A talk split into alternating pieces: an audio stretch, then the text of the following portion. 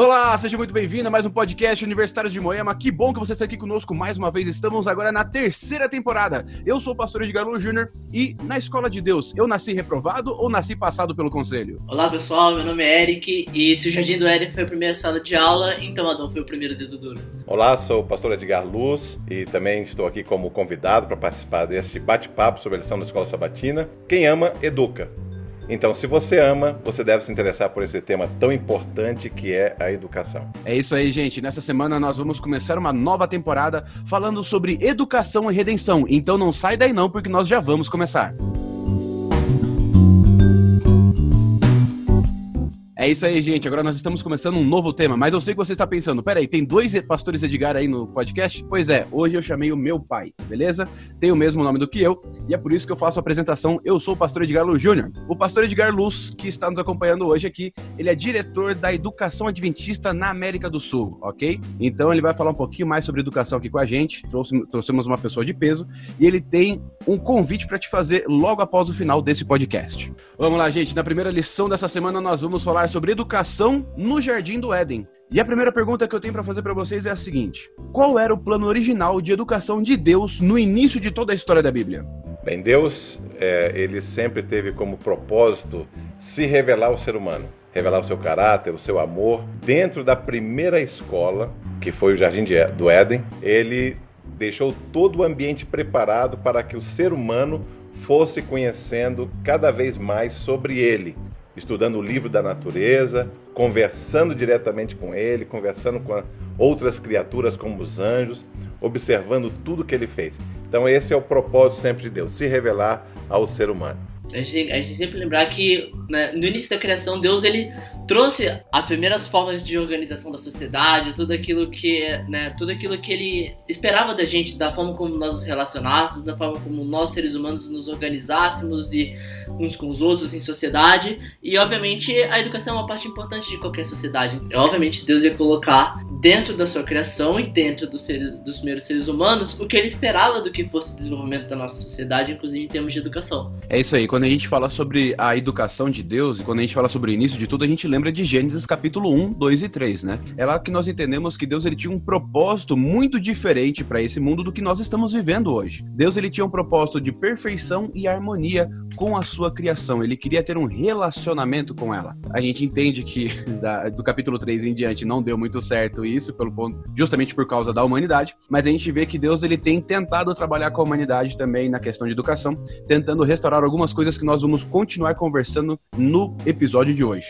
Agora, uma segunda pergunta que eu tenho que fazer para vocês é a seguinte: como que nós podemos entender essa metodologia de Deus de educar Adão e Eva? Como é que ele funcionava? Como é que ele montava o plano de aula, assim, na primeira sala de aula que foi o Jardim do Éden? Bom, é interessante pensar que essa primeira escola, o Jardim do Éden, foi um ambiente completamente preparado para essa interação com Deus e para se acontecer o processo de ensino e aprendizagem. Então veja, quem era o professor? O próprio Deus, o próprio Criador, se colocou ali como diretor da escola, como professor, além também de ter professores auxiliares, que eram os anjos, que também passeavam pelo jardim e aconselhavam esses que eram os primeiros alunos. Então, se Deus era o primeiro professor, Adão e Eva eram os primeiros alunos. Interessante que a natureza, o estudo sobre Deus, o conhecimento do divino era o currículo. Olha que escola maravilhosa. Deus, diretor e professor, anjos, professores auxiliares, Adão e Eva, perfeitos alunos, toda a natureza maravilhosa e o conhecimento sobre Deus como currículo. Essa, esse era o contexto da primeira sala de aula instituída aqui na Terra. Acho que de tudo isso que o pastor falou, eu gosto muito realmente de pensar realmente como Deus estruturou a educação no Éden, justamente a partir da grade curricular.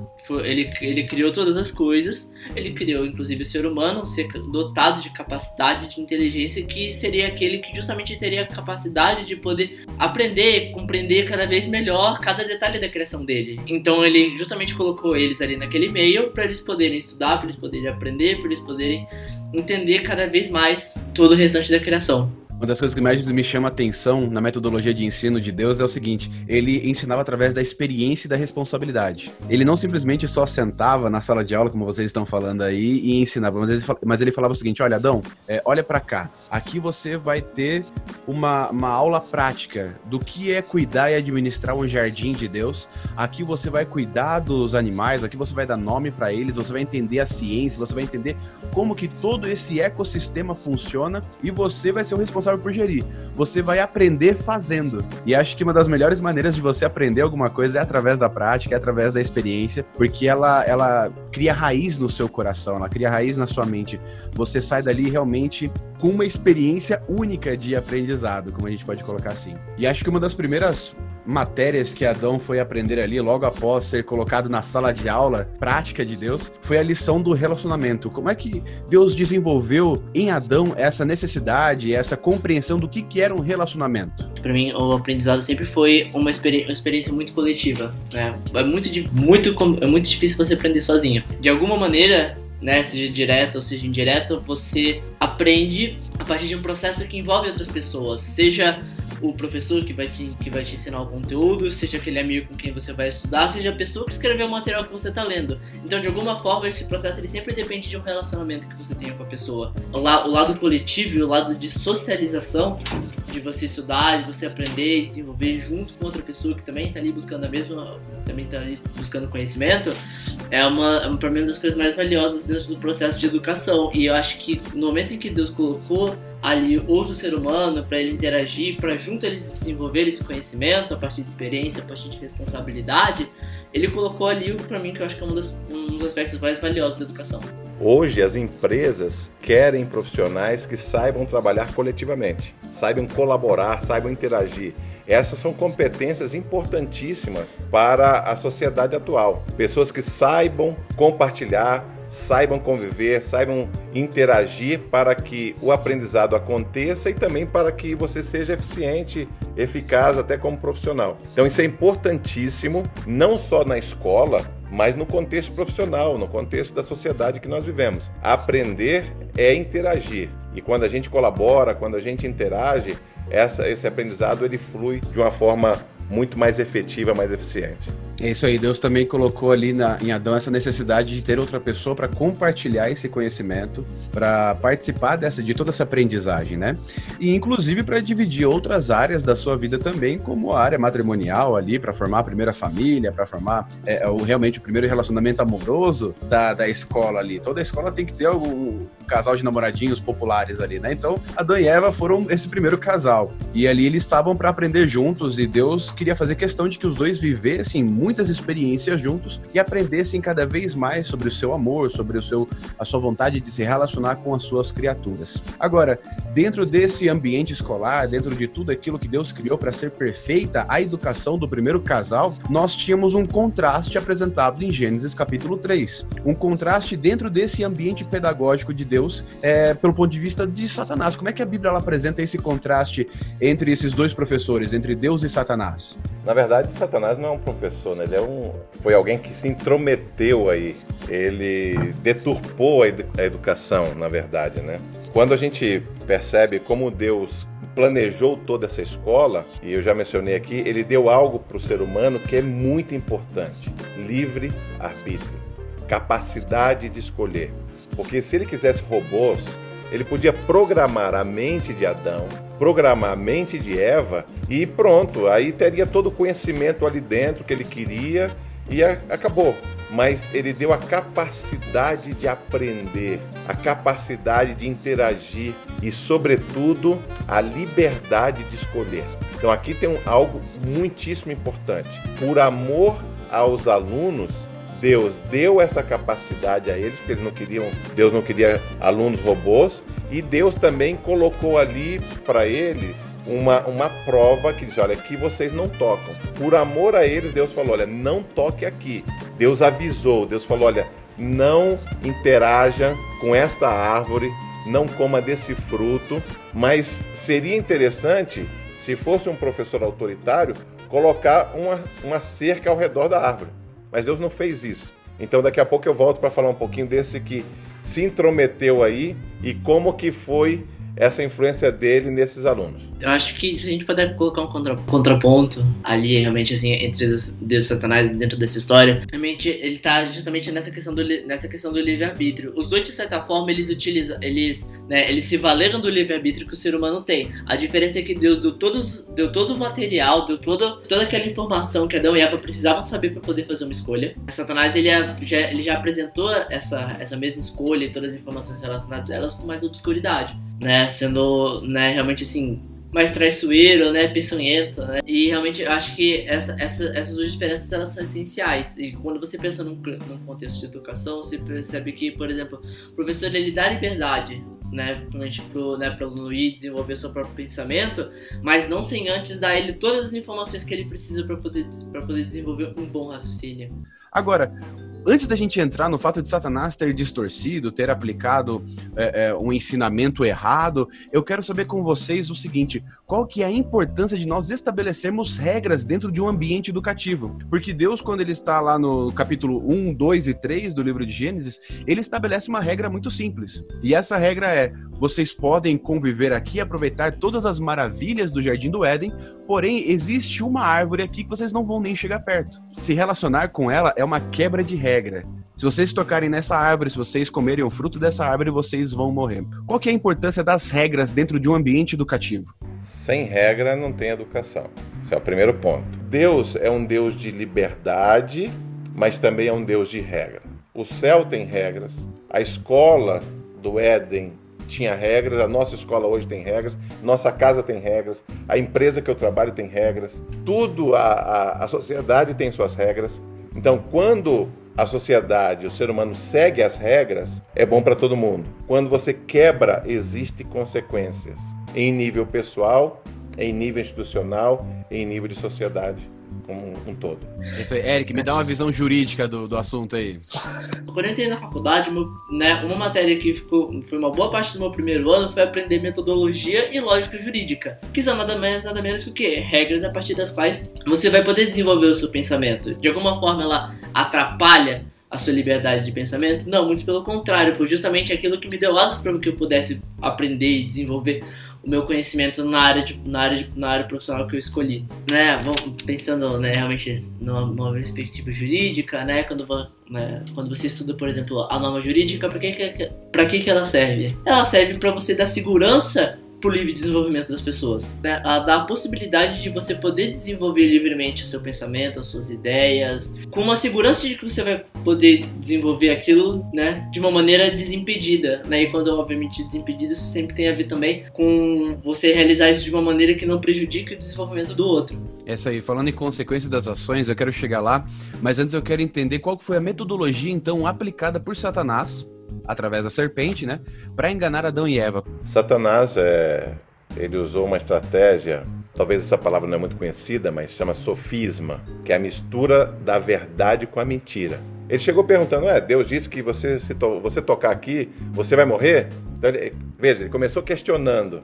Aí depois começou a olhar, é, você na verdade vai ter um conhecimento superior. Você vai ficar como Deus, que você vai ter um conhecimento que você não tem. Agora, olha aqui a questão. Realmente, Deus havia poupado os primeiros alunos de ter um conhecimento sobre o mal, para o bem deles, para a felicidade deles. Só que aqui entra o inimigo. Você vai ser como Deus. Ele não falou das consequências. Ele é, não, não, não, ressaltou que eles iam morrer. Falou, não, vocês não vão morrer, não. Então ele aqui usou a, a estratégia do sofisma. Ele misturou verdade com mentira. Eu acho, acho muito interessante a maneira como ele fez, né? Como ele, como ele, como ele utilizou esse sofisma, né? Essa mistura da verdade com a mentira, que é justamente é, pormenorizando a consequência da quebra dessa regra. É, ele simplesmente diminuiu aquilo e deu a falsa impressão para Eva e, né, por vir indireta a Adão, de que eles poderiam experimentar daquilo sem sofrer a consequência da quebra da regra, ou que ela, caso ele sofresse, ela não seria simplesmente nada demais. Eu acho que isso realmente é um perigo muito grande, muito grande às vezes de certos, certos tipos de argumentos, né? É um, é um cuidado que a gente sempre tem que ter. Por exemplo, quebrar certas regras e que as consequências são insignificantes ou que elas não existem.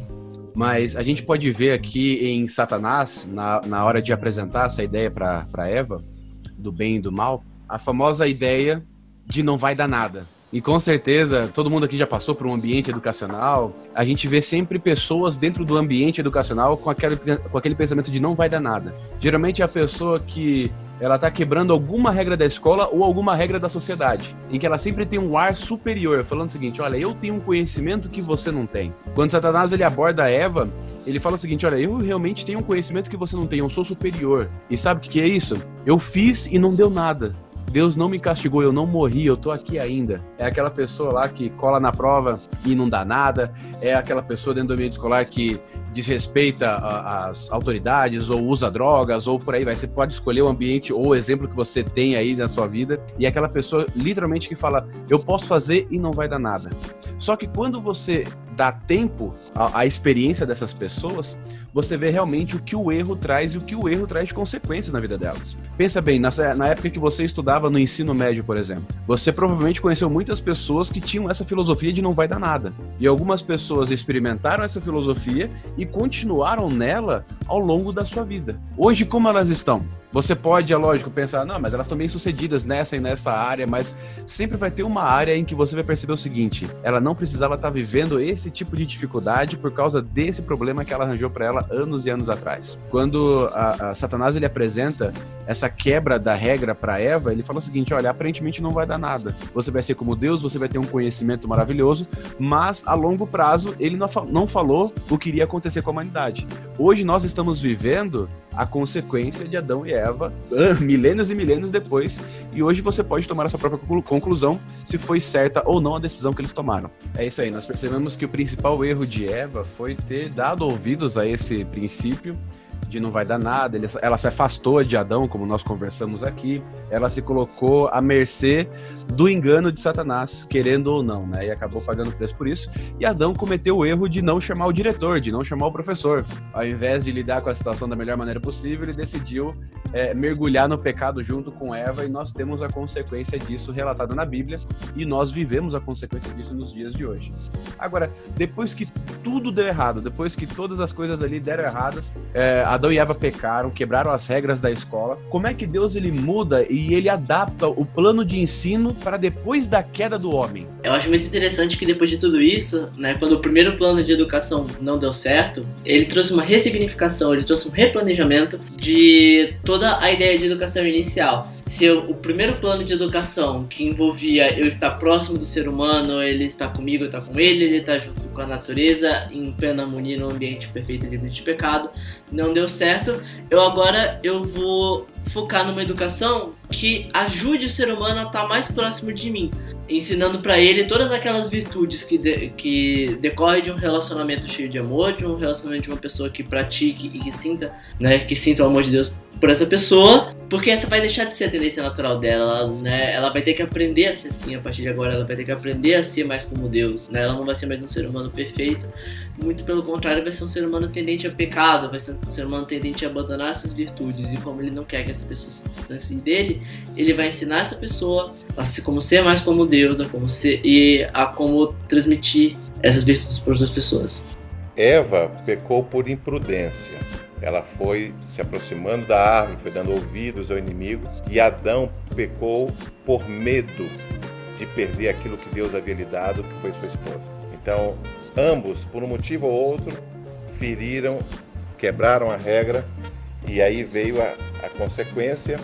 E se na primeira escola, o Jardim do Éden, o propósito dela era ensinar sobre Deus e sobre aquilo que ele criou, Agora Deus ele replaneja a escola, mas o propósito continua sendo o mesmo, que é a ciência de Deus. E agora incluindo a restauração do ser humano de uma outra forma, buscando que ele se assemelhe, se ele, ele se assemelhe também a Deus, mas agora através de uma ponte chamada Jesus Cristo. É isso aí, a gente entende que Deus então ele fala o seguinte: eu não vou abandonar os meus estudantes, ninguém aqui vai ser expulso da escola.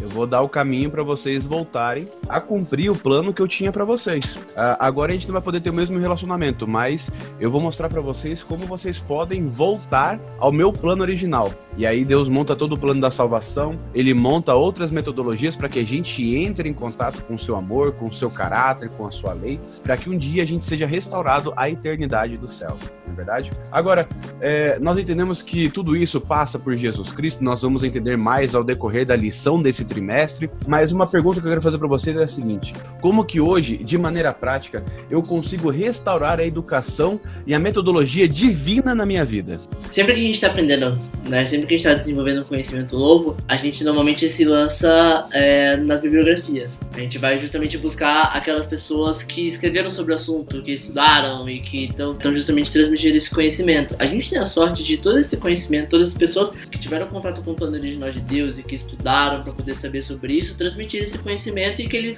foi todo consolidado na Bíblia. Né? Então, ali a palavra de Deus é justamente de onde a gente pode tirar qual o plano original, o que a gente pode fazer para poder voltar. Então, a, a gente poder aprender cada vez mais qual era o plano original, ele envolve necessariamente a gente estudar a palavra de Deus, a gente estudar a Bíblia cada vez mais e entendê-la cada vez buscar entendê-la cada vez melhor. Interessante que os recursos que Deus estabeleceu para a educação dos primeiros alunos, eles ainda estão disponíveis hoje. Mesmo depois da deteriorização deste mundo por causa do pecado, a natureza que era objeto de estudo, ela continua sendo. Mesmo quando a árvore hoje ela, ela seca suas folhas, ela expulsa essas folhas para se renovar. E isso é uma forma de mostrar para o ser humano: você pode se renovar, você pode tirar aquilo de ruim que tem em você e você pode ficar verdejante de novo. Ou seja, estou aqui fazendo, um, tirando uma lição da natureza, mas dá para tirar muitas. A natureza, mesmo imperfeita, ela demonstra o detalhe, ela demonstra o design inteligente, demonstra a criatividade desse Deus maravilhoso. Então a natureza continua sendo uma fonte para nós aprendermos sobre Deus. Uma outra fonte que o Eric já mencionou aí, que é muito importante, agora é a palavra escrita. Aquele relacionamento pessoal que Adão e Eva tinham com o próprio Criador, com os anjos e aprendia dele mesmo, a palavra viva ali, agora ela está registrada neste livro sagrado que é a Bíblia. Então eu posso conhecer, eu posso ouvir Deus falando comigo através da sua palavra escrita da Bíblia. Então, são fontes que me permitem, recursos didáticos que permitem aos alunos aprenderem sobre Deus, aprenderem sobre seu amor e agora a educação ela ganha uma conotação, redenção. Educação e redenção são a mesma coisa, porque apontam para o Criador, apontam para o plano de salvação, apontam para uma redenção e a volta a uma escola maravilhosa como aquela primeira escola, sem mácula, sem nenhum erro, sem nenhum problema. O centro da educação verdadeira é Jesus Cristo.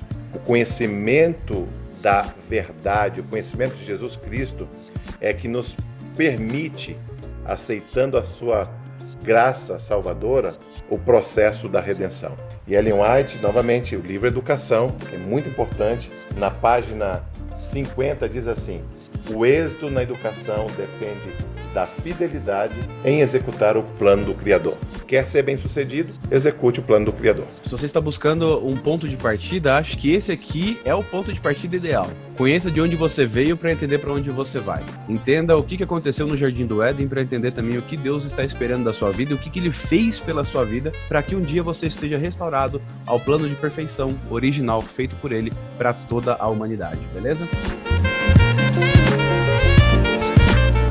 Pastor Edgar Luz, eu fiquei sabendo aí que nós temos um curso que acompanha a, o estudo da lição da Escola Sabatina desse trimestre. Você pode falar pra, pra gente um pouquinho mais sobre esse curso? É, veja, a, a lição da Escola Sabatina está tratando do tema educação. Então nós estamos reunindo reitores das universidades adventistas na América do Sul, diretores da educação adventista em regiões que nós chamamos de união e esses líderes, então, estão fazendo o que nós estamos fazendo aqui, dialogando sobre educação, seguindo os módulos da lição da escola sabatina.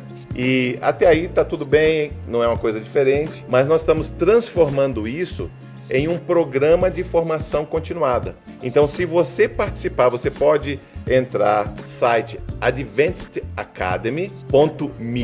adventistacademy.me e você pode fazer sua inscrição ali. Você vai ter acesso a todos esses vídeos que são o estudo da lição da escola sabatina e que farão parte de um programa de formação continuada sobre filosofia da educação adventista. E ao final você vai receber um certificado de 45 horas assinado pela diretora mundial da educação adventista, doutora Lisa Beardsley Hard, assinado por nós aqui na divisão sul-americana, somos diretores da educação adventista na América do Sul, e também por vários reitores das universidades adventistas e diretores também de algumas regiões chamadas União.